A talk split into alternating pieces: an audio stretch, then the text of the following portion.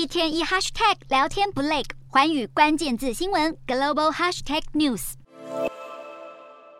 美国其中选举最大赢家莫过于成功连任的佛州州长迪尚特。迪尚特胜选演说不到十分钟，却足以凸显其政治野心。分析指出，他四年前当选州长时只以三万多票险胜，今年却大胜了一百五十万票，让佛州从摇摆的紫州变成亲共和党的红州。这在显示他企图展现自己将是共和党的未来。传统保守派立场，州长职务给了迪尚特可以发挥的舞台。他签署法令，禁止小学三年级以下学童接受性别认同的教学，更在疫情期间拒颁口罩令，禁止地方强制施打疫苗。而佛州的学校跟商业活动比大多数的州更早解封，尽管当时引发抨击，但如今选民用选票表示欣赏与病毒共存的做法。而十月的伊恩飓风让佛州灾情惨重。拜登视察时不但夸迪尚特做得很好，两人更罕见展现跨党派合作，都强化外界印象。迪尚特是有脑版的川普。分析更指出，选前迪尚特就不承诺会把州长的任期做好做满，